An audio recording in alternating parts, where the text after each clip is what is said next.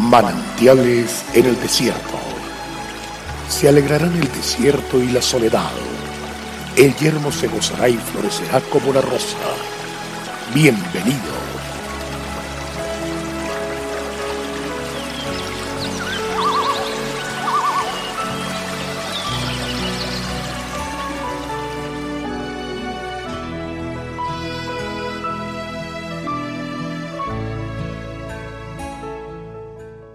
Si permanecéis en mí, y mis palabras permanecen en vosotros, pedid todo lo que queréis y os será hecho.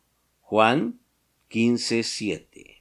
Muchas personas no alcanzan a comprender que Dios es Rey Supremo y como tal no puede dársele otro lugar en la vida, en la familia, en la empresa o en la nación, que no sea el primero y el más importante en lugar de mando y dirección como gobernante y jefe, el ofrecimiento que Jesús hace a todos los seres humanos a través del cual promete darnos vida abundante, con sentido y felicidad, implica necesariamente reconocerlo como Salvador y recibirlo como Señor de nuestra vida. Señor, soberano, Rey y dueño, no sólo en el sentido absoluto de su deidad, sino en el sentido aplicativo como maestro, guía, director, entrenador de nuestra vida. También en el Antiguo Testamento Dios se manifestó a su pueblo de la misma manera, como el Dios omnipotente, Jehová, el Dios absoluto, el Dios del pacto eterno, el que es y será por siempre para su pueblo fuente de amor y de toda provisión. La respuesta del hombre a la misericordia de Dios estaría condensada en el primer y más grande mandamiento. Amarás al Señor tu Dios con todo tu corazón y con toda tu alma y con toda tu mente. Se establece entonces una relación de amor mutuo que para el hombre representa tener un respeto profundo y temor reverente a la palabra de Dios. Esta se vuelve la guía a través de la cual Él cumple sus perfectos planes en nosotros sus hijos, tal como el plantar una hilera de frijoles. Los arcillos empiezan a salir moviéndose de arriba abajo, buscando a tientas algo en que apoyarse, o de lo contrario colapsan en la tierra o se enredan alrededor de sí mismo, echándose a perder la cosecha. Así los seres humanos no podemos vivir sin la dirección de su palabra.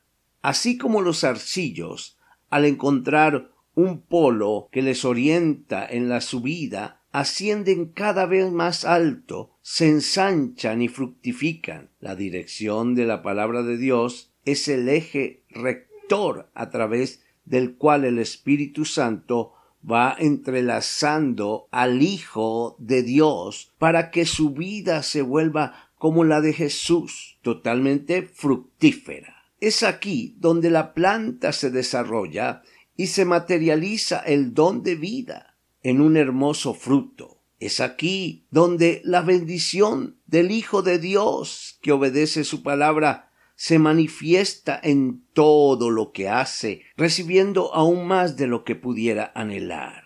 Comprender esto me llevó a pedirle a Dios ya no las cosas materiales, sino un corazón en el cual su palabra pudiera reinar, y así he podido disfrutar de todas sus bendiciones. Dios te bendiga. Mañana nuevamente manantiales en el desierto un raudal de bendición.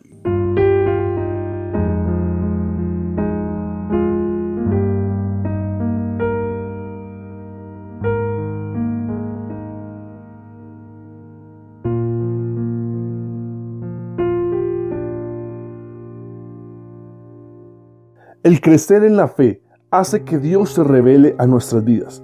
Disfrutemos cada día de una palabra de aliento Consulte nuestra página en la internet cfeprimavera.org y todos los días llevaremos manantiales en el desierto junto con el pastor Daniel Machuca. Bendiciones para todos, pero también recuerde suscribirse a nuestro canal en YouTube.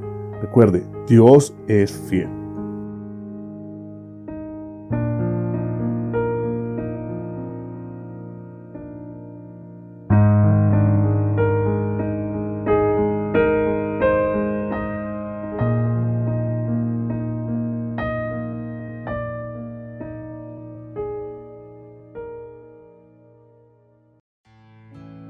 Hasta aquí, manantiales en el desierto.